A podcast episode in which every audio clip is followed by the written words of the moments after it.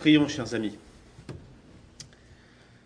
Seigneur éternel, quel grand privilège de pouvoir se rassembler. C'est ton jour aujourd'hui, c'est le jour que tu as déterminé pour que tes enfants dans le monde entier se rassemblent et puissent profiter de ta bénédiction particulière en ce jour. Parce que tu es bon, parce que ta miséricorde durera toujours, et tu la manifestes clairement, de manière plus ostensible encore, lorsque ton peuple se rassemble. Merci mon Dieu parce que euh, le pardon des péchés est acquis pour qui se confie en toi pour qui se confie en Christ, pour qui se confie en son œuvre, qui se confie en sa mort à la croix, qui se confie en son pardon qu'il a acquis par son sang, en cette rédemption, cette résurrection que la Bible décrit. Seigneur notre Dieu, nous sommes profondément reconnaissants ce matin de pouvoir nous rassembler devant toi et d'entendre ce que tu as à nous dire. C'est Noël. Nous nous souvenons du message de l'incarnation, mais nous voulons nous souvenir de Christ, qui est le centre, le cœur, l'objet de notre adoration. Merci Seigneur parce que tu es bon. Et merci parce que tu es bon pour des pécheurs tels que nous. Et parce que tu te manifestes plein de bonté. C'est ce que nous voulons nous souvenir ce matin. Te prions pour que ta bonté et ta grâce s'exercent envers nous, pour que ta parole porte du fruit, cette grâce que tu veux communiquer par ta parole que tu as parlée par ta propre bouche, Seigneur. Et nous te prions, notre Dieu, que nous soyons bénis ensemble ce matin, en ton nom. Amen. Alors c'est Noël, hein Les cantiques que nous avons chantés ensemble le rappellent. On est euh, toujours reconnaissant. C'est la période de l'année marquée de couleur rouge et également des cadeaux sous le sapin. Le Père Noël qui fait ses apparitions dans les publicités à la télévision et sur les murs de votre ville. Mais avant toute chose, Noël, on s'en souvient, c'est le message de l'incarnation. Et j'ai trouvé cette citation de Martin Luther, que j'ai d'ailleurs partagée juste hier sur les réseaux sociaux. Martin Luther, le, réformateur, dit que l'incarnation est la preuve que Dieu n'est pas contre nous. L'incarnation est la preuve que Dieu n'est pas contre nous. Si Dieu était contre nous, jamais le Fils de Dieu ne se serait incarné et ne serait venu dans le monde pour le pardon des péchés, pour le pardon des pécheurs. Noël, donc, c'est un message de pardon, c'est un message de réconciliation avec Dieu, c'est un message de bénédiction. Mais voilà, ce message n'est pas au bénéfice de tout le monde. Il est adressé à tous, pour sûr, mais il n'est pas au bénéfice de tout le monde. Et ce matin, en ce jour de Noël, j'aimerais vous adresser à chacun d'entre vous et à ceux qui nous écoutez en ligne une question. Êtes-vous pardonné? Êtes-vous pardonné ce matin en ce jour de Noël. Et nous allons prendre un texte qui va nous aider à répondre à cette question qui se trouve dans l'évangile de Luc. Évangile de Luc, chapitre 7. Nous allons euh, regarder cette fameuse histoire de Jésus et de la femme pécheresse. Luc, chapitre 7, et nous lirons à partir du verset 36. Luc, chapitre 7, verset 36. Je lis dans la version seconde. Un pharisien pria Jésus de manger avec lui. Jésus entra dans la maison du pharisien et il se mit à table.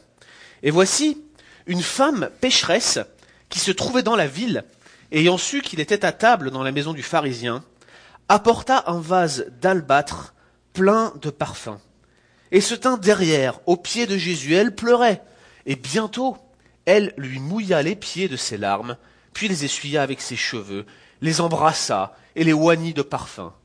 Le pharisien qui l'avait invité, voyant cela, se dit en lui-même, se dit à l'intérieur de lui-même, si cet homme était prophète, il saurait de quelle espèce est la femme qui le touche, et il saurait que c'est une pécheresse.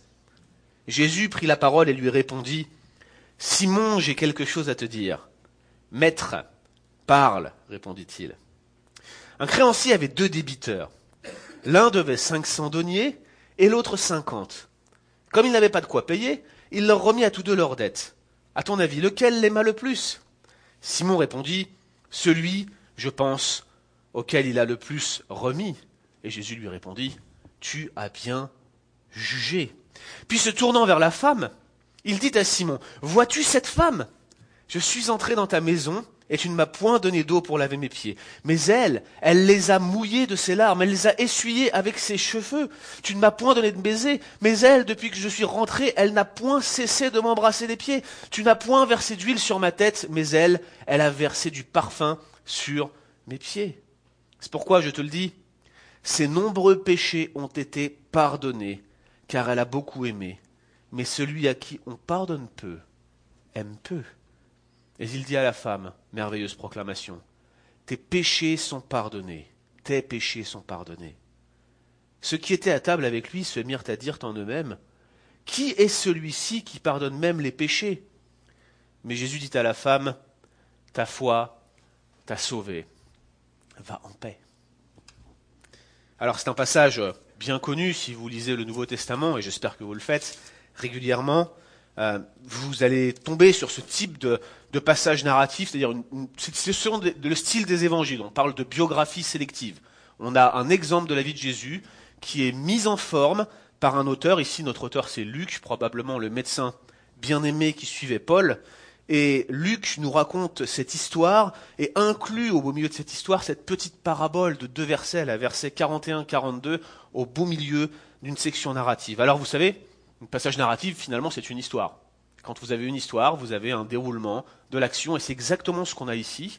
Et ce que je vous propose, c'est que nous regardions ensemble simplement ce que dit le texte, en regardant le flot de l'histoire, le flot de la narration. Et la première chose que nous constatons, c'est que Jésus est invité par un pharisien, verset 36. Jésus est invité par un pharisien. Et l'action, si vous regardez le contexte, se déroule dans une commune, dans une ville qui s'appelle Naïn. Et ce qui est assez intéressant, c'est que même si vous avez une version comme celle que j'ai ce matin devant moi, qui a tendance à séparer les paragraphes et à vous mettre un titre devant chaque paragraphe, en réalité, cette section que nous venons de lire est intimement connectée à la précédente. Il n'y a pas de rupture dans le texte original. C'est directement connecté. Il est encore dans la ville de Naïn et il est encore dans la continuité de ce qui vient de se passer. En fait, il vient d'arriver dans cette ville et il y avait un jeune homme mort. Et lors de son enterrement, Jésus s'approche, il touche le cercueil, regardez au verset 14 si vous voulez suivre, et au moment où il touche le cercueil, il ressuscite ce jeune homme en lui disant de se lever. Le jeune homme s'assoit, c'est ce que nous dit le texte. Alors vous vous rendez compte que, que toucher un cercueil, pour quelqu'un qui était perçu comme un maître, comme un prophète, comme quelqu'un d'important, ça le rendait naturellement, rituellement impur au regard de la loi cérémonielle juive. En touchant le cercueil, donc, Jésus crée déjà une petite tension, une ambivalence avec tous les juifs religieux qui le regardaient faire ce miracle. Et puis ensuite, vous avez l'épisode des doutes de Jean-Baptiste. Jean-Baptiste entend parler de ce que fait Jésus, et il est en prison, Jean-Baptiste, il a été mis en prison par Hérode, et il envoie des personnes vers Jésus et lui dit, mais est-ce que tu es celui qui doit venir, ou est-ce que nous devons en attendre un autre? Jésus lui répond par la proclamation de ses miracles, incluant des purifications, et il lui dit qu'il annonce la bonne nouvelle aux pauvres. La pauvreté et l'annonce de la bonne nouvelle, de l'évangile aux pauvres, un thème central dans l'évangile de Luc. Il est le prophète. Il est bien plus qu'un prophète. Il est celui-là même que Jean annonçait dans son ministère. Et si vous regardez tout le chapitre 7, et même depuis le début de l'évangile de Luc, la polémique contre les pharisiens, contre les docteurs de la loi, elle est absolument palpable dans le contexte.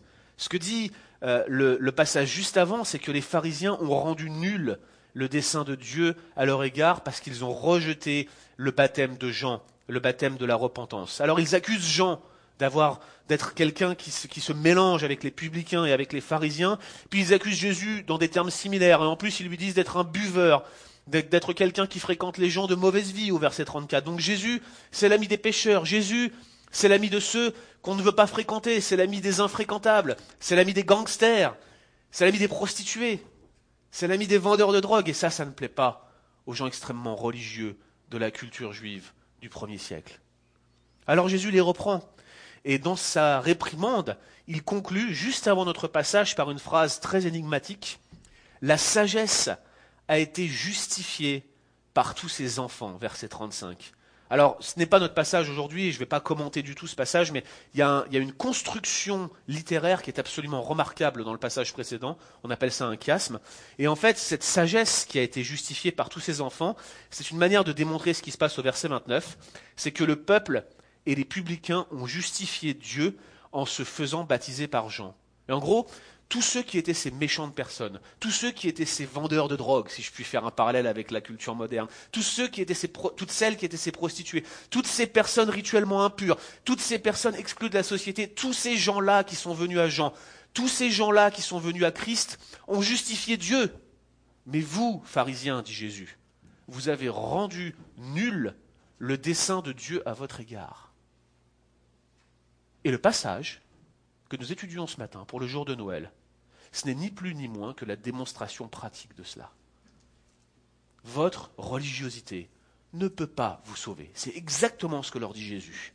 En d'autres termes, les publicains et les gens de mauvaise vie, ce sont les enfants de Dieu, tandis que les pharisiens et les docteurs de la loi ne le sont pas. Donc ce passage s'inscrit dans une polémique entre des gens extrêmement religieux, extrêmement centrés sur la purification, extrêmement centrés sur des exercices rituels pour accéder à Dieu ou à une sorte de, communication avec Dieu, face en face d'eux à des gens qui étaient coupés de toute relation avec Dieu à cause de leurs péchés manifestes et qui le reconnaissaient.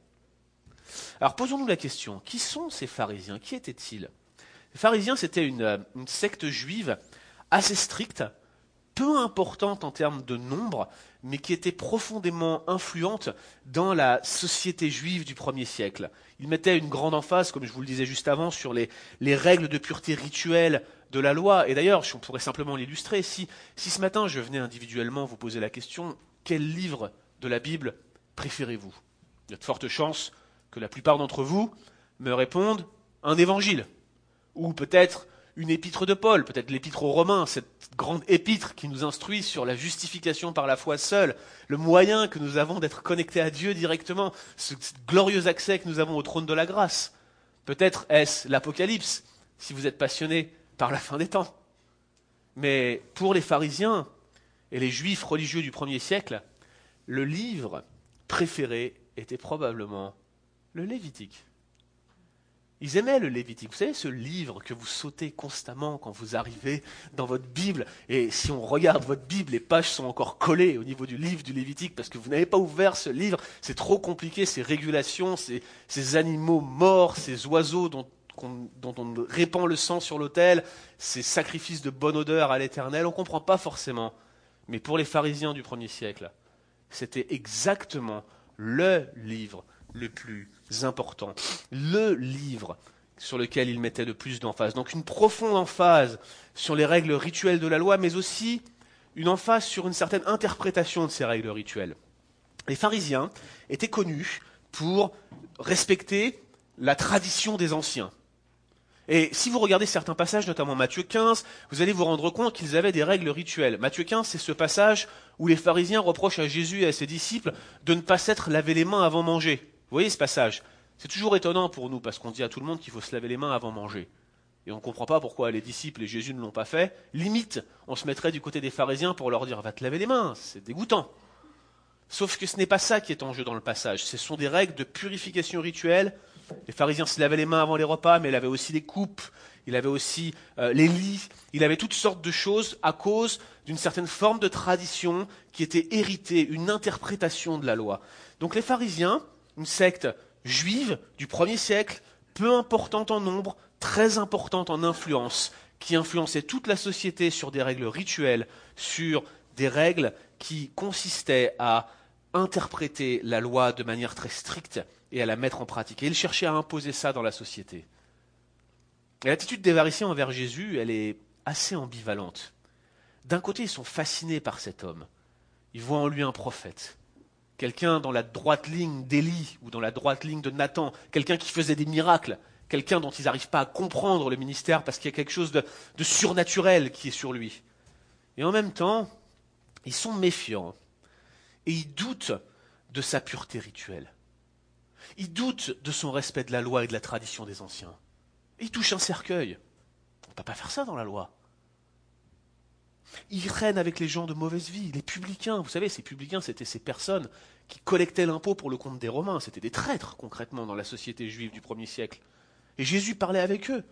Des gens qui étaient rituellement impurs, des gens qui ne respectaient pas ce nationalisme omniprésent dans cette culture. Ils fréquentent des personnes qui se souillent, des prostituées par exemple.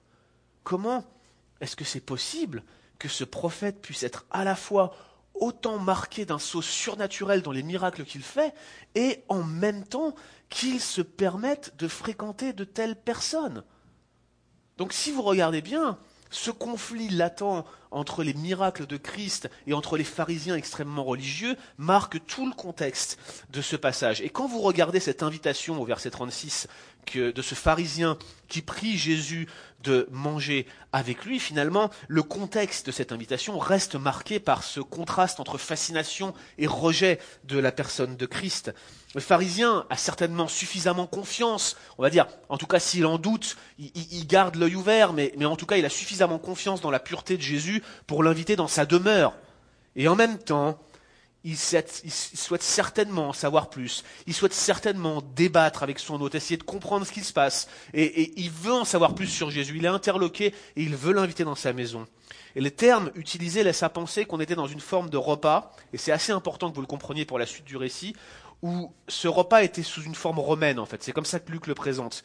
Donc probablement c'était un repas dans lequel on, on centrait le repas non sur les aliments eux-mêmes, mais sur la discussion qui allait suivre, et ils étaient probablement allongés. Vous savez, comme dans, les repas romains qui sont euh, décrits dans la plupart des, livres qui nous sont parvenus de la période romaine, ou si vous n'avez pas lu ces livres-là, vous pouvez simplement penser à Astérix, et vous allez voir que vous allez tout de suite vous, vous matérialiser ces Romains qui étaient allongés, vous voyez, pour prendre le repas. C'était grosso modo la scène. Vous devez vous imaginer ça comme ça. Jésus, légèrement allongé, prêt à prendre son repas, en pleine discussion avec les pharisiens qui l'invitaient, une foule qui s'y était jointe, et le repas commence. Et c'est à ce moment-là, verset 37, qu'une femme pécheresse rentre. À peine le début du repas, une femme, d'un seul coup d'un seul, on ne sait pas d'où elle vient, elle rentre dans la salle, et là, émoi total.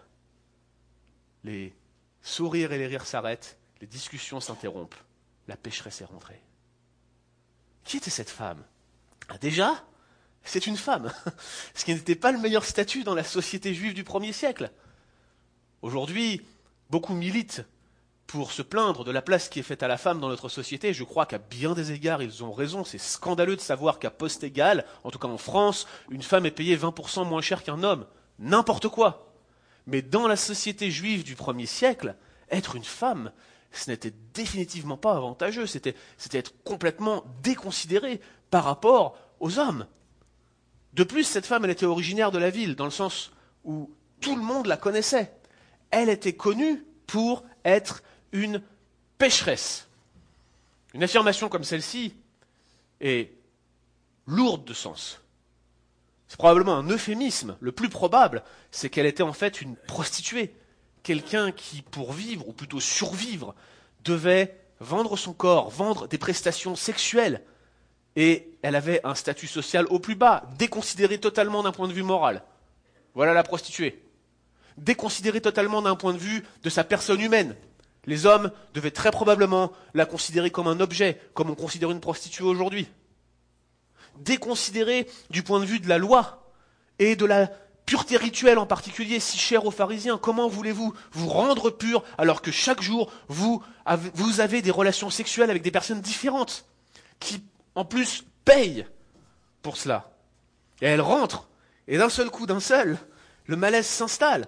Ce qui est intéressant, j'ai lu quelques commentaires et certains tentent de dresser un profil social d'une telle personne. C'est une grande tendance dans le milieu académique en ce moment. On cherche à regarder le profil social des différents, euh, différentes personnes qui interagissent dans les évangiles notamment, mais également euh, des, des, de, de l'arrière-plan des textes de, qu'on, essaye de retrouver dans les évangiles. Il y a des choses qui sont très intéressantes. Il faut noter que rien ne peut être affirmé avec assurance, mais il y a un commentateur qui s'appelle Green qui propose une reconstruction intéressante qui serait un peu longue à vous exposer, mais en substance, il explique que dans la culture de l'époque, vu le contraste entre les gens extrêmement religieux d'une part et le caractère pécheur d'une prostitution d'autre part, eh bien, il, pense que l'intégralité de ces actes, même les plus insignifiants, devaient être perçus comme ayant une connotation érotique. Autrement dit, dès l'instant où elle rentre dans cette pièce, dans cette salle de repas, les hommes qui étaient présents et qui mangeaient, immédiatement, ont dû être interpellés et se disent, tiens, voilà l'objet sexuel qui arrive. Chacun de ces actes devait être perçu de la sorte. Personne impure, l'objet, la femme déconsidérée.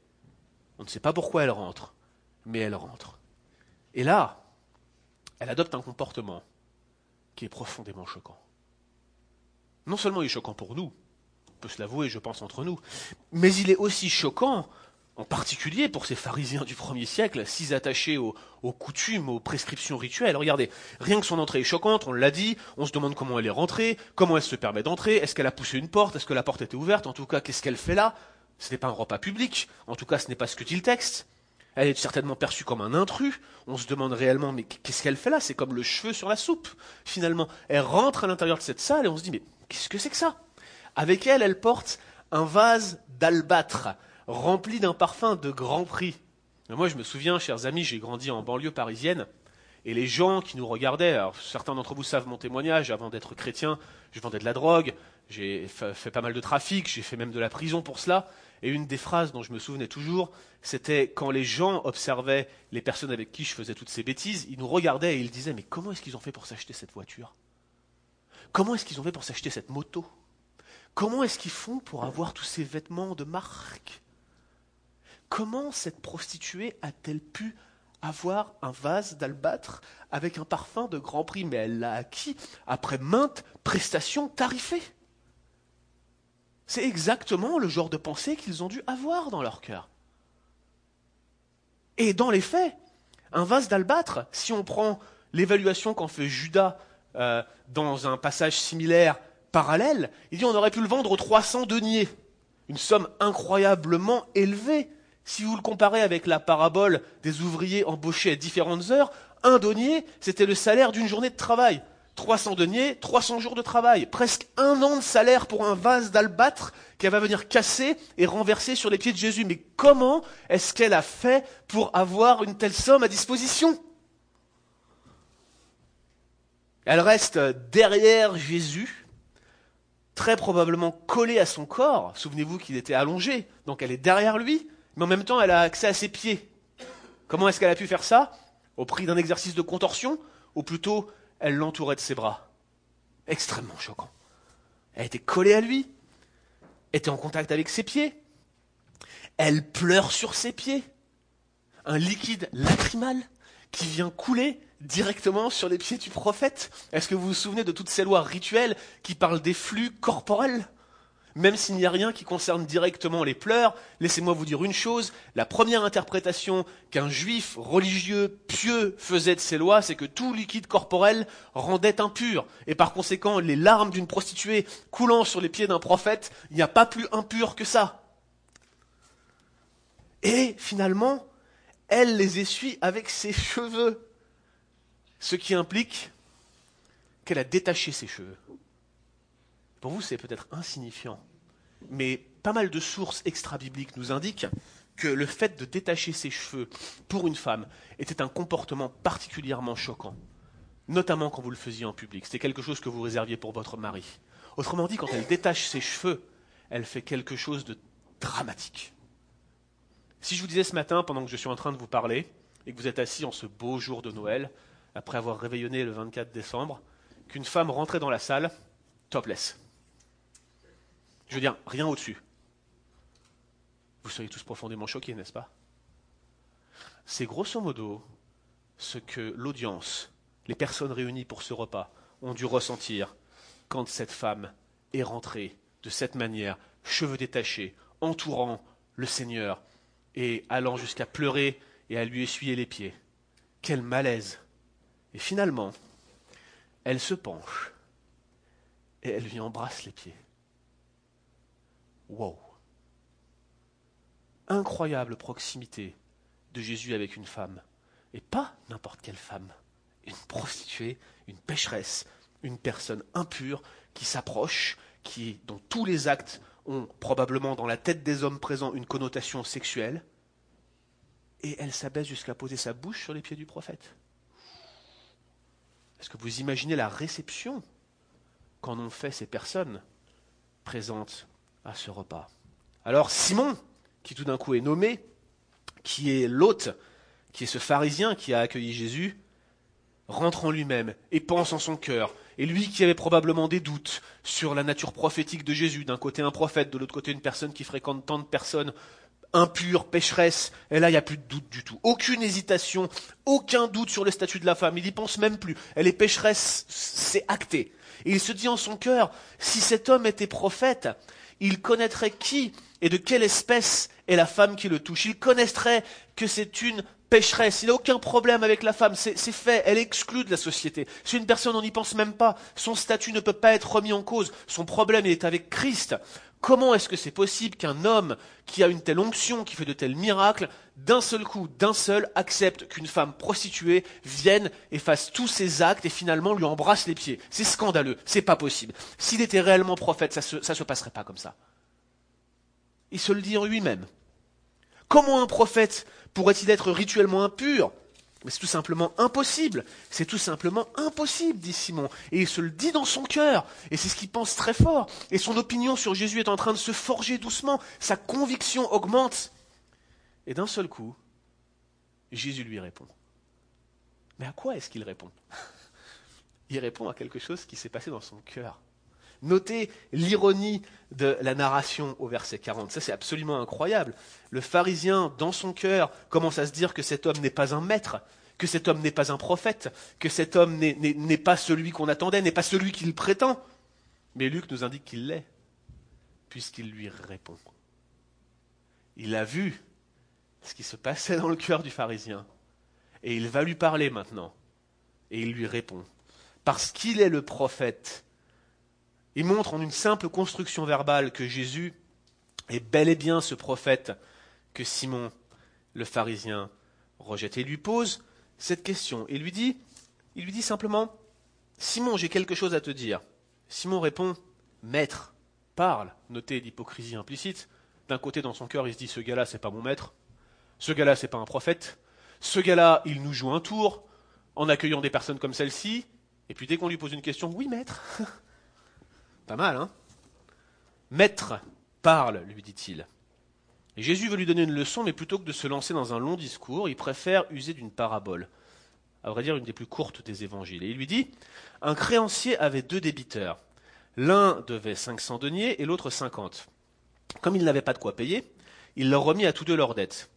Lequel l'aimera le plus? Alors, notez tout d'abord que cette parabole, elle a une forme profondément euh, rhétorique. Il ne s'agit pas simplement de, communiquer une vérité sous la forme d'une histoire, comme souvent les paraboles sont utilisées, mais là, il y a une question à la fin. Le but, c'est que Simon, celui à qui cette parabole est destinée, puisse réfléchir, se poser une question, puisse finalement être acteur de cette parabole. Notez ensuite une autre chose extrêmement importante quand vous tombez sur une parabole de ce type, c'est que vous avez un thème, un thème qui revient constamment dans les évangiles, qui est celui de l'argent et des dettes. Il est important pour deux raisons dans ce contexte. Déjà à cause du contexte de l'évangile de Luc. Je vous l'ai dit en, introduction, Luc centre son message essentiellement sur l'annonce de la bonne nouvelle aux pauvres. C'est un des thèmes centraux de l'évangile de Luc. D'ailleurs, ce qui est assez intéressant, c'est quand vous regardez Matthieu, vous avez cette béatitude qui dit Heureux les pauvres en esprit. Vous voyez ce passage? Heureux les pauvres en esprit. Vous trouvez le passage parallèle dans Luc, c'est Heureux les pauvres l'emphase que Luc met sur la pauvreté, sur les gens qui sont démunis, les exclus de la société, les gens qui sont, qui sont hors contrat social, les gens dont personne ne veut, les migrants. Les migrants qui traversent actuellement l'Europe, dont personne ne s'occupe. J'ai un ami qui est, qui est actuellement sur l'île de Lesbos, Daniel Odon, peut-être qu'il nous regarde ce matin. Il fait un travail extraordinaire parmi les migrants. Je ne connais personne en toute l'Europe qui se donne autant de mal pour essayer d'annoncer la bonne nouvelle de l'évangile de Jésus-Christ à ces personnes qui aujourd'hui n'ont plus rien parce qu'ils ont quitté leur zone en guerre. La plupart des gens s'en désintéressent complètement et s'occupent éventuellement de leur donner le strict nécessaire. Ils sont parqués les uns sur les autres, les églises ne s'en occupent pas, et il va les voir et leur parle de Christ. Donc dans l'évangile de Luc, Christ est souvent présenté comme agissant en faveur de ces exclus, de ces pauvres, de ces, de déphasés par rapport à la société. Et à l'inverse, les pharisiens sont décrits comme euh, aimant l'argent. Luc 16 notamment. Ils aimaient l'argent, ces pharisiens. Et puis, la deuxième raison pour laquelle cette métaphore des dettes, de l'argent, est importante, c'est que finalement, cette métaphore, elle est constamment utilisée dans l'enseignement de Jésus pour exprimer le thème du pardon, et notamment du pardon eschatologique, du pardon de la fin des temps, du pardon qui va arriver une fois pour toutes lorsque Christ viendra rétablir toutes choses. Vous trouvez ça dans Matthieu 18, par exemple. Dans Matthieu 18, vous avez ce, thème du roi. Vous vous souvenez cette parabole du roi qui remet les dettes à ses deux serviteurs Et puis il y en a un qui, s'en va avec une grosse dette qui lui est remise. Il trouve euh, celui qui, qui lui devait à lui aussi de l'argent, il commence à l'étrangler. Tout ça pour exprimer que celui qui reçoit le pardon doit aussi manifester le pardon lui-même. Vous avez la même chose dans Luc 4. Toujours de la même manière, le thème et l'image des dettes et de l'argent est utilisé pour exprimer le thème du pardon. Et d'ailleurs, de manière extrêmement intéressante, le pardon des offenses, le mot offense et tous les termes assimilés proviennent de la racine opheleima en grec, qui signifie tout simplement dette. Pardonner, c'est remettre une dette. Il y a quelques années, euh, j'étais invité pour une conférence en, France, à Paris, Pulse, et on m'avait demandé de m'exprimer sur le thème du pardon. J'avais commencé mon sermon par donner une illustration. J'avais montré euh, mon iPhone, j'avais montré ce téléphone et j'avais dit, euh, voilà, si vous avez un iPhone dans votre main et que vous rentrez dans la salle et que quelqu'un vous bouscule et fait tomber votre iPhone par terre et vous le casse, écran cassé, plus rien ne s'allume, votre iPhone à 800, 900, 1000 dollars est complètement cassé. Qu'est-ce que vous faites? Vous avez deux options. Soit vous regardez cette personne qui vous a bousculé et qui l'a cassé et vous lui dites, j'espère que tu es bien assuré. Soit vous lui dites, oh c'est pas grave, je m'en rachèterai un, je paierai. Vous savez quoi? Le pardon biblique est décrit exactement comme la deuxième possibilité. Payer la dette à la place de l'offenseur. L'offensé prend sur lui le coût de la dette que l'offenseur a auprès de lui. Je paierai pour toi. C'est ce que Christ a fait. Il est mort à la croix. Il a payé le prix. Il a porté le châtiment. le châtiment qui devait tomber sur nous est tombé sur lui. Le châtiment qui nous donne la paix est tombé sur lui par ses meurtrissures. Nous sommes guéris. Et la métaphore des dettes est systématiquement utilisée dans ce sens pour exprimer le thème du pardon, et en particulier du pardon eschatologique. Et dites-vous une chose, pour organiser un tel banquet, Simon devait nécessairement être aisé. Ça veut dire que cette parabole lui parlait particulièrement, premièrement parce que ça, ça touchait au thème des richesses, et il avait de l'argent, et cette femme, elle en avait probablement pour acheter un vase d'albâtre, mais elle avait mis toutes ses économies là-dedans. Et en même temps, vous avez cette métaphore du pardon et des dettes inconditionnelles. Christ qui vient pardonner inconditionnellement, qui paye la dette à la place de l'offenseur. Alors donc cette parabole, elle est très simple. Elle, contraste deux débiteurs. L'un devait 500 euh, deniers, donc si on reprend la mesure qu'on a utilisée tout à l'heure, vous savez, un denier égale une journée de travail, bah 500 deniers, c'est quasiment euh, un an et quatre mois de salaire. Pas mal quand même, hein et le deuxième devait 50 deniers, ce qui fait à peu près un mois et demi de salaire. Les créanciers remettent à tous deux la dette, et la question c'est de savoir qui est le plus reconnaissant. Donc très logiquement, Simon entend cette question, il se dit bah oui, celui qui est le plus reconnaissant, c'est normal, c'est celui à qui on a remis un an et demi de salaire, plus que celui à qui on a remis un mois et demi. Mais Jésus veut lui montrer autre chose au travers de cette parabole. Il se tourne vers la femme et il la montre en exemple et c'est à ce moment-là que, de manière extrêmement précise, de manière extrêmement opportune et agencée dans la narration, apparaît à nos yeux l'inhospitalité du pharisien. Et on a vu que Simon avait invité Jésus pour voir s'il était réellement un prophète, pour discuter avec lui, pour évaluer, pour essayer de comprendre. Mais à aucun moment, il n'a respecté les conventions sociales qu'il aurait fait pour n'importe quel hôte qu'il aurait reçu chez lui. Vous savez, je suis actuellement logé chez une merveilleuse famille ici au Québec, la famille Deneau, et euh, ils respectent absolument toutes les conventions sociales, j'espère, qu'on donne à quelqu'un qui viendrait de l'extérieur et qui serait invité dans sa maison. C'est-à-dire qu'ils m'ont donné un lit pour dormir, ils m'ont pas dit tiens, voilà un tapis, couche-toi par terre à côté du chat. Ils m'ont donné une couverture pour me couvrir, ils m'ont pas dit ah prends-toi un peu de neige et tu te frotteras avec, tu verras, ça se passera mieux la nuit. Ils me donnent à manger aussi, à tel point qu'ils ont même acheté du cheddar, un cheddar de deux ans d'âge, vous imaginez, j'ai dévoré ça en l'espace d'un repas.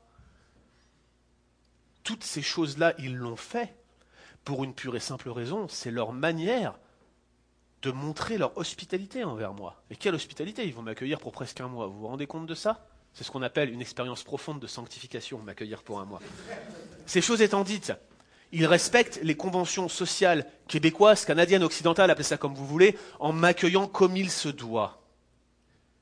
Mais le pharisien, malgré toutes ces belles paroles, ces belles attentions, ce bon repas avec toute l'audience, n'avait pas fait ça. Et il lui dit, Jésus, il lui dit, mais, tu m'as pas donné d'eau pour mes pieds. Mais tu m'as pas embrassé. Mais tu m'as même pas donné d'huile sur ma tête. C'était juste des choses essentielles. Vous aviez un voyageur qui arrivait à distance, qui avait marché dans la rue. Vous lui donniez de quoi se laver ses pieds, au moins. Si ce n'est que vous donniez une esclave pour lui laver les pieds. C'est normalement, c'est ce qui se faisait. On lui donnait de l'huile pour qu'il se le verse sur la tête, mais jamais il n'a fait ça. Il lui a même pas fait la bise. Normalement, c'est comme ça qu'on se disait bonjour. C'est comme si j'arrivais ce matin dans votre église et personne ne m'avait serré la main. Ça serait offensant au possible. Ce qu'on attend des chrétiens quand on vient visiter une église, c'est au minimum qu'on leur dise bonjour. Mais ce n'est pas ce qui s'est passé. Et ce qu'il dit à son hôte, ce qu'il dit à Simon, c'est que cette femme, cette pécheresse, cette prostituée, celle que vous rejetez, celle que vous méprisez, celle que vous considérez comme impure, elle, elle a fait ce que tu aurais dû faire, et même elle a fait au-delà. C'est ce qu'il lui dit. Vois-tu cette femme? Je suis entré dans ta maison, tu ne m'as point donné d'eau pour laver mes pieds, mais elle, elle les a mouillés de ses larmes. Elle les a essuyés, pas avec une serviette, avec ses cheveux. Tu ne m'as point donné de baiser, mais elle, depuis que je suis rentré, elle n'a point cessé de m'embrasser les pieds. Tu n'as point versé d'huile sur ma tête, mais elle, elle a versé du parfum sur mes pieds les pieds, l'organe du corps probablement le plus sale, quand vous considérez qu'ils marchaient avec des sandales, ils avaient les pieds pleins de terre, et c'est là qu'elle est venue mettre sa bouche. C'est choquant. C'est choquant, mais elle l'a fait. Elle l'a fait par amour. Et c'est ça la conclusion de Jésus. Il lui dit, c'est pourquoi je te le dis, ses nombreux péchés ont été pardonnés, car elle a beaucoup aimé, mais celui à qui on pardonne peu, aime peu. Bon, il y a une petite difficulté ici. La petite difficulté, c'est une difficulté grammaticale dans le texte original. Si vous regardez euh, votre traduction, probablement la seconde que vous avez dans les mains, vous allez voir que notre traduction rend ce passage par une sorte de, causalité, d'accord? Elle dit, euh, vous êtes pardonné elle est pardonnée, pardon, en raison de son amour. C'est un petit peu la pression que ça donne. Mais il, faut plutôt traduire la, particule qui, qui, lie les deux propositions ensemble, il faut plutôt la traduire par une clause de résultat. Il faut plutôt traduire par ses nombreux péchés ont été pardonnés de sorte qu'elle a beaucoup aimé. Une relation de conséquence. Elle a été pardonnée et par conséquent elle a aimé. Ce n'est pas parce qu'elle a aimé qu'elle a été pardonnée. C'est parce qu'elle a aimé. C'est parce qu'elle a été pardonnée qu'elle peut aimer. C'est la preuve, tout simplement, de cette vie pardonnée. Jésus pointe vers la motivation intérieure de la femme pour agir de la sorte, c'est l'amour. Le jugement de l'auditoire, au premier rang desquels le pharisien Simon, se focalisait sur la réputation et sur l'apparence de cette femme, mais sa motivation était tout autre. Elle aimait Jésus. Elle aimait l'ami des pécheurs. Et si vous vous demandez encore pourquoi est-ce qu'elle est venue dans cette pièce pour faire ça devant tous ces pharisiens, elle l'a fait parce qu'elle savait qu'il est l'ami des pécheurs et qu'il allait l'accueillir comme personne d'autre ne pourrait l'accueillir. Finalement, elle n'avait plus d'espoir, cette femme. Elle était socialement grillée. Elle était bonne qu'à donner des faveurs sexuelles et puis aller mourir, concrètement. Plus personne ne voulait d'elle. Plus personne ne l'aurait acceptée. À part une. L'ami des pécheurs. Celui qui fréquentait les buveurs et les gens de mauvaise vie. Elle aimait Jésus. Elle aimait Jésus parce que Jésus lui avait acquis le pardon. Son excès d'hospitalité est manifesté dans ce sacrifice financier. Qu'elle soit prostituée ou pas, qu'elle soit une pécheresse de ce style ou pas. Ramener un vase d'albâtre à 300 deniers n'était-ce pas à la portée de tout le monde Et dites-vous qu'elle aurait très bien pu le revendre pour elle-même et nourrir ses éventuels enfants ou ses proches, ou le garder pour elle, se faire des économies, assurer du mieux qu'elle pouvait sa situation sociale malgré son exclusion sociétale. Non, elle est venue, elle a tout déposé au pied de l'ami des pécheurs. Et elle a même été plus loin encore. Elle a manifestement montré son amour de manière aussi choquante devant ces pharisiens et ses publicains. Il y a quelque chose ici qui me frappe, chers amis. Nous sommes tellement prompts à vivre par nos principes et par nos règles. il y a des bons principes, vous savez, il y a des choses qui sont de la sagesse. Typiquement, dans les relations garçon-fille, il y a une certaine sagesse à garder une grande distance. Mais quand on regarde un passage comme celui-là, ça remet en cause toute velléité de juger les autres sur la base de ces critères. Probablement, il y a d'excellentes choses en termes de principes personnels pour se tenir éloigné de choses qui pourraient nous faire chuter, comme l'alcool, comme la cigarette, comme je ne sais quelle substance addictive ou je sais quelle pratique addictive. C'est toujours bien de s'entourer de murs et, de chercher. Moi, j'ai aucun problème avec le fait de s'entourer de murs et de chercher à se protéger des mauvaises influences qui pourraient nous faire chuter, y compris des personnes qui pourraient nous faire chuter. Quand je me suis converti, il y a eu une période, il fallait pas que je retourne à la cité. Je savais bien que j'allais retomber facilement. Il y avait de la sagesse derrière tout cela. Mais si j'avais commencé à utiliser ces principes d'une manière qui m'aurait conduit à juger les personnes que je fréquentais auparavant, au lieu de me rendre compte que en fait j'étais pire qu'eux, peut-être bien que j'aurais complètement manqué le but. Et vous savez quoi? Je l'ai fait. Pendant un temps, je l'ai fait. Et encore aujourd'hui, je dois lutter contre ça. Et vous devez tous lutter contre ça. On a tous en nous une petite partie de Simon qui nous pousse à exclure ceux qui sont différents. N'est-ce pas? Et c'est le message de Noël aujourd'hui. Souvenez-vous que Joseph et Marie, au moment de mettre au monde notre Sauveur, eux aussi ont été exclus.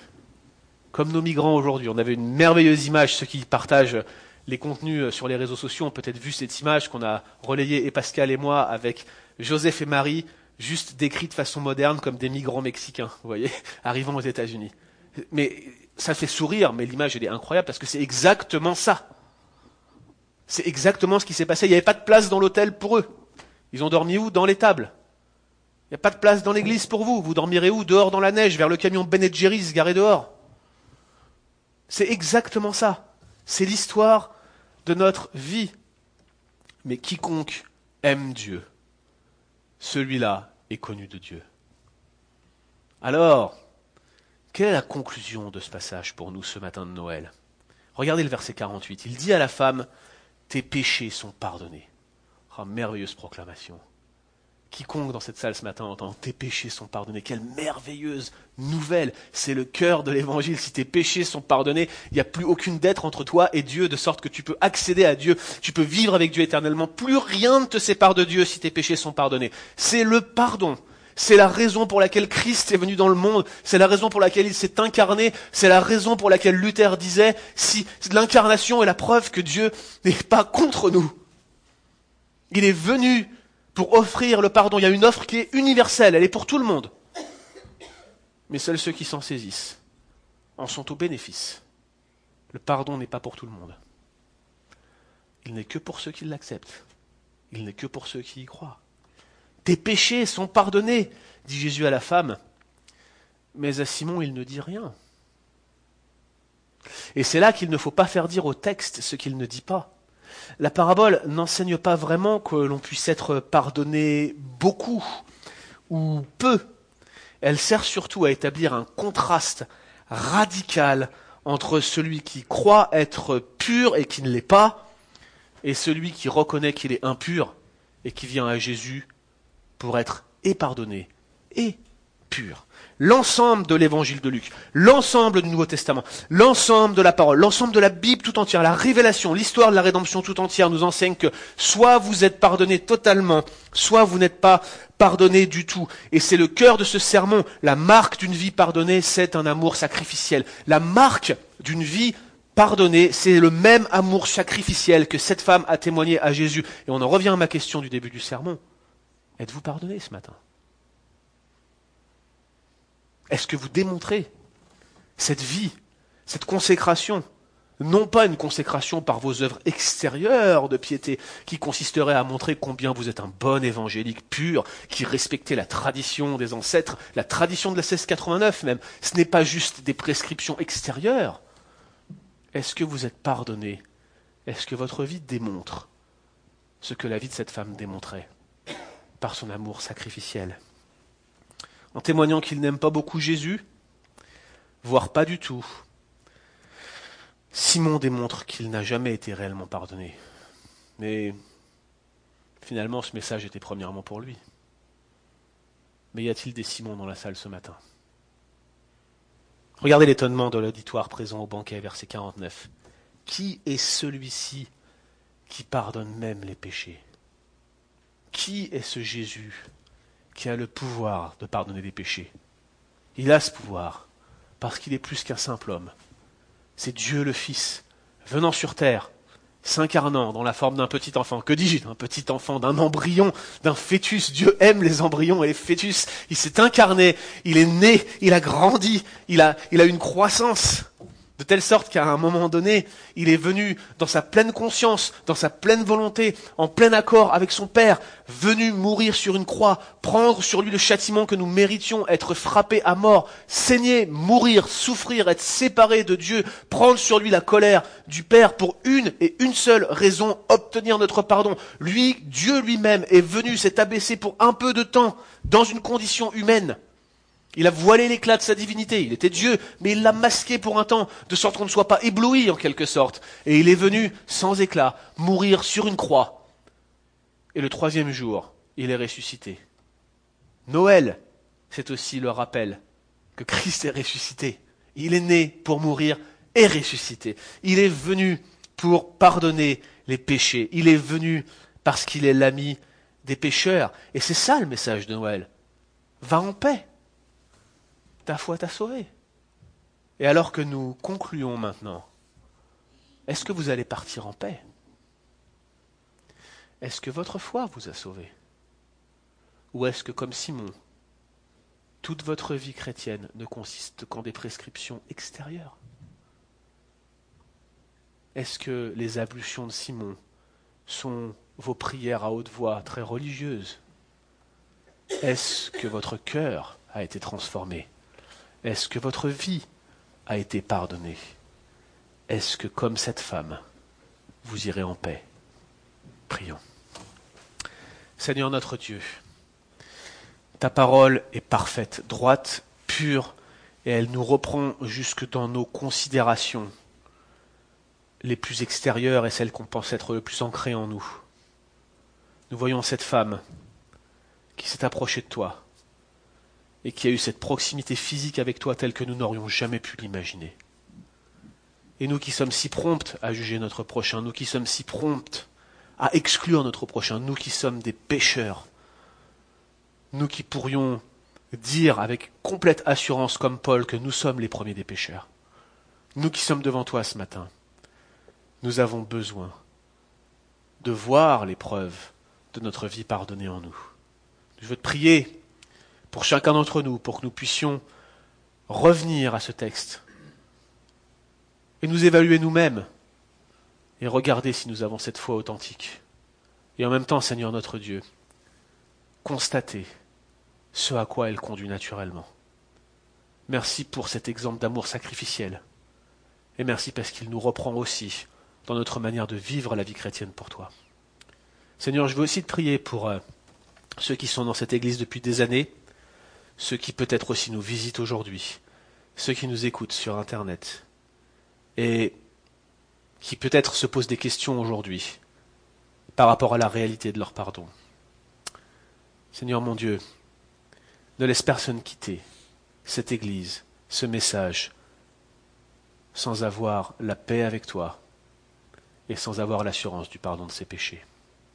Merci pour le message de l'incarnation. Tu n'es pas contre ceux qui croient en toi. Tu es avec eux, Seigneur. Et si tu es avec nous, qui sera contre nous? C'est pourquoi nous te glorifions, Seigneur. Amen.